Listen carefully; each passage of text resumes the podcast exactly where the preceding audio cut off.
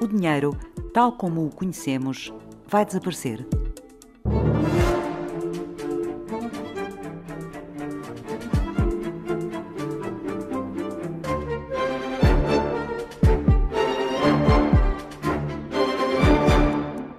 Está a ser ao contrário. Claro que podemos argumentar que, eh, até por razões sanitárias, deveria diminuir a circulação de notas. João Vale Azevedo é professor convidado na nova School of Business and Economics e coordena a área de política monetária no Departamento de Estudos Económicos do Banco de Portugal. Há vários casos nos Estados Unidos, é muito interessante, no século XVIII, no século XIX e até no início do século XX em que se culpava a circulação de notas pela expansão de alguns surtos, por exemplo, de varíola e outros, o que levava a medidas, enfim, de esterilização das notas, de um aumento da reciclagem das notas, etc.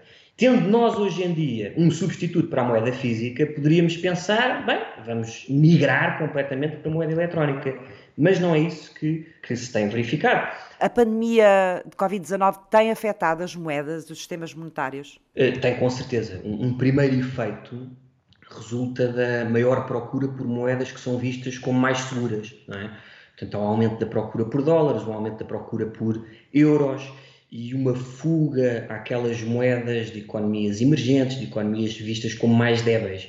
Esse movimento é natural e acontece em outros episódios semelhantes em que há eh, perturbações eh, na economia mundial. Como é que isto depois se relaciona com a economia e com a saúde da economia, das economias? Pode ter algum efeito de desestabilização naquelas economias emergentes, não é? Porque, enfim, há um sistema de pagamentos internacional que pode ser afetado, é preciso vender ativos, eh, é preciso movimentações de ativos para trás e para a frente para fazer face a estes uh, fluxos. Isso pode causar alguma perturbação.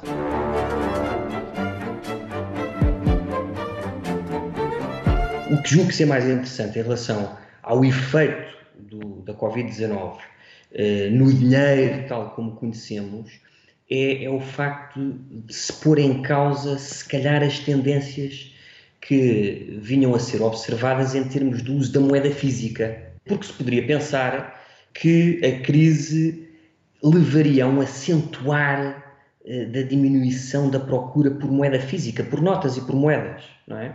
Agora, o que é facto é que em euros eh, o valor eh, de circulação das notas aumentou em cerca de 40 mil milhões de euros entre fevereiro e abril, não é? que é um aumento muito significativo, além do que seria expectável não é? e que acontece anualmente.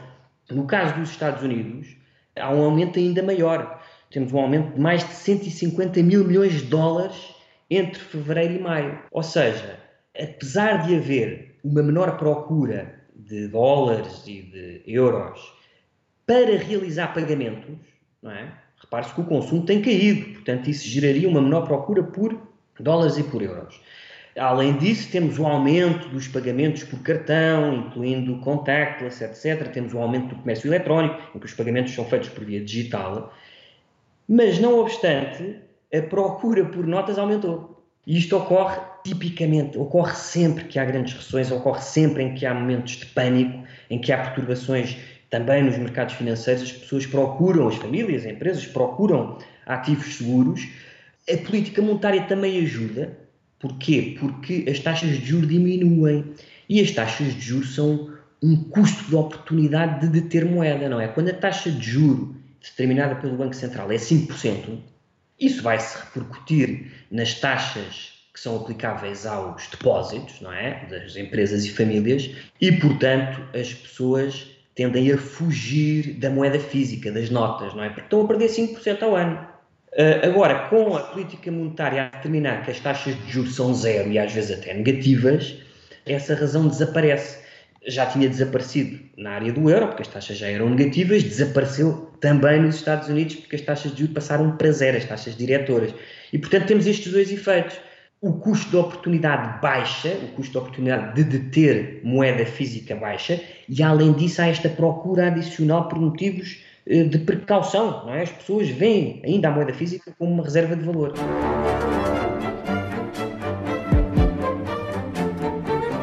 Aqueles eventos extremos que nós nem sequer considerávamos nas nossas decisões, económicas em particular, esses eventos extremos afinal existem. E não é de excluir que outros eventos extremos que ponham em causa, por exemplo, a infraestrutura digital, vamos pensar em ciberataques. Esses eventos põem em causa os nossos sistemas de pagamentos e, portanto, é bom pensarmos se é desejável eliminarmos esta redundância que é a moeda física.